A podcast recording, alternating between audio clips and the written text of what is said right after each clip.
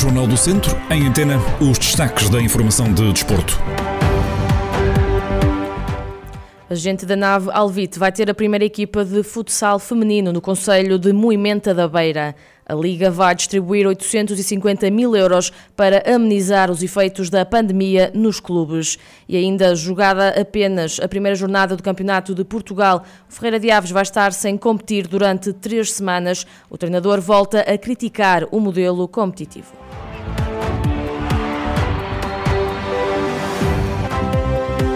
Histórias do desporto para acompanhar nesta edição. Toda a informação já a seguir.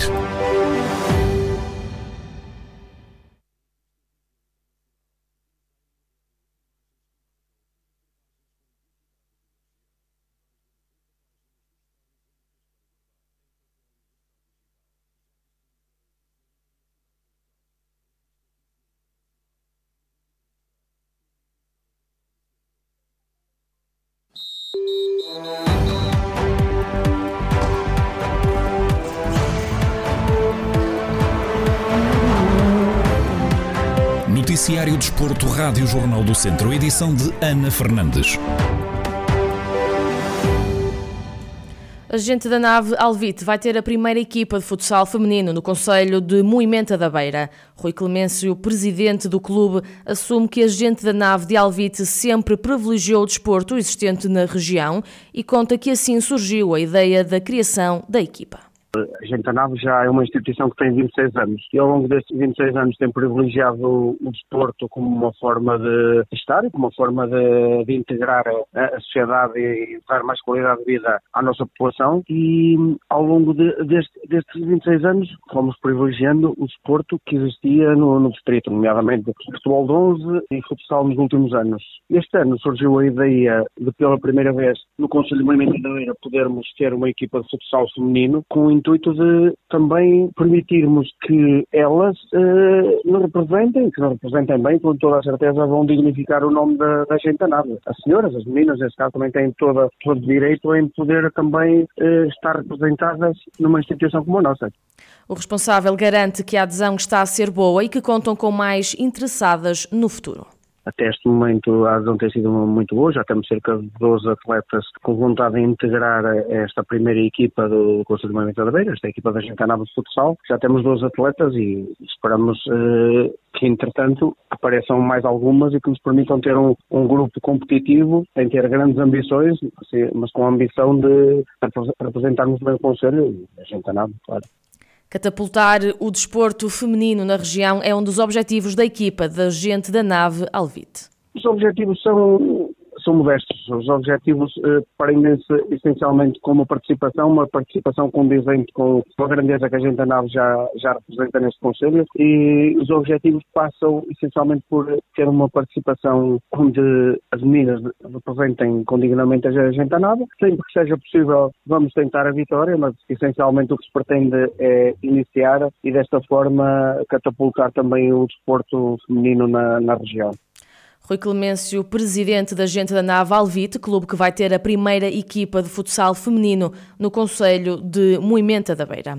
A Liga Portuguesa de Futebol Profissional vai distribuir de forma igualitária uma verba de 850 mil euros a todas as sociedades desportivas da Primeira e Segunda Liga para amenizar as consequências financeiras provocadas pela pandemia da Covid-19. Segundo Mário Costa, presidente da Assembleia Geral da Liga de Clubes, a verba deriva de um valor que não foi atribuído às sociedades desportivas do Vitória de Setúbal e Desportivo das Aves, quando estas foram despromovidas, e de um fundo de de 550 mil euros, definido para imprevistos.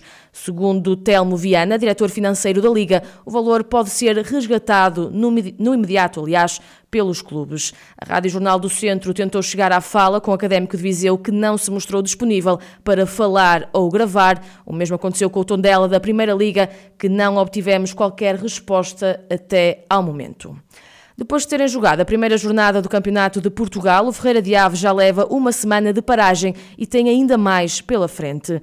A interrupção do campeonato e o facto de estarem isentos da primeira ronda da Taça de Portugal obriga a equipa a parar de competir durante três semanas. Rui Almeida, treinador do Ferreira de Aves, volta a mostrar-se crítico quanto ao modelo competitivo do Campeonato de Portugal e garante que estas paragens não têm qualquer sentido.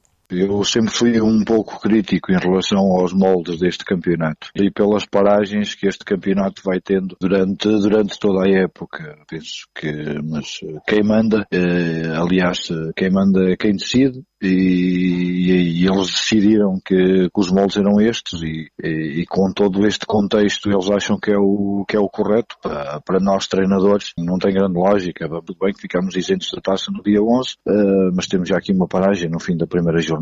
E, vão surgir outras uh, durante, durante a época que a gente acha que são paragens que não têm grande, grande noção no entanto, o técnico não nega que, com esta para... que esta paragem, aliás, vai servir para recuperar alguns jogadores que se encontram lesionados. Esta paragem também vai servir para, para nós recuperarmos muitos jogadores que, que, têm, que estão lesionados, mas preferíamos uh, jogar, preferíamos competir, mas é como eu digo, é assim que está, temos que aceitar, temos que trabalhar uh, em cima de tudo isto e começarmos já, já a projetar o futuro.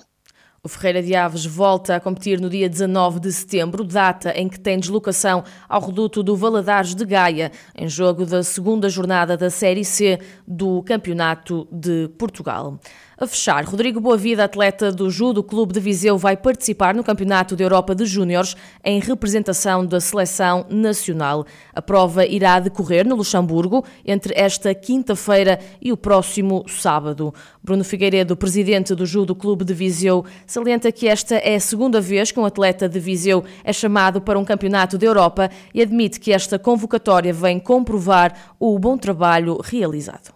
E efetivamente para nós foi uma notícia do, do, do, mais alto nível, que nos surpreendeu pela positiva, mas que no fundo também reforçou toda a qualidade que nós sabemos que o atleta tem. Esta é a segunda vez que o Rodrigo Boavida vai participar no Campeonato da Europa, porque já em 2018 ele e o Francisco Soares, eh, ambos foram ao Campeonato da Europa de cadetes, neste caso cadetes são sub-18, eh, agora os júniores são sub-21. Na altura eh, foram a, a, disputar esse Campeonato da Europa, sendo que o Rodrigo, na altura, foi o atleta melhor classificado da seleção portuguesa, tendo obtido um sétimo lugar. Portanto, no fundo, é um reforçar todo o percurso que o Rodrigo Boavida tem feito no judo e do judo ao Clube de Viseu, mesmo em tempo de pandemia, onde não havia competição, Bruno Figueiredo conta que Rodrigo Boavida nunca parou, de modo a estar sempre pronto para competir. O Rodrigo, no ano de 2020, foi campeão nacional de júniores, eh, tal como tinha sido em anos anteriores nos outros escalões. Durante o ano de 2020 não houve provas competitivas, não houve participação. Eh, este ano eh, ainda não tínhamos qualquer informação sobre o calendário nacional, estávamos a ponderar qualquer participação que fosse em provas nacionais ou, ou, ou internacionais. E o Rodrigo, agora, no, na, junto às férias,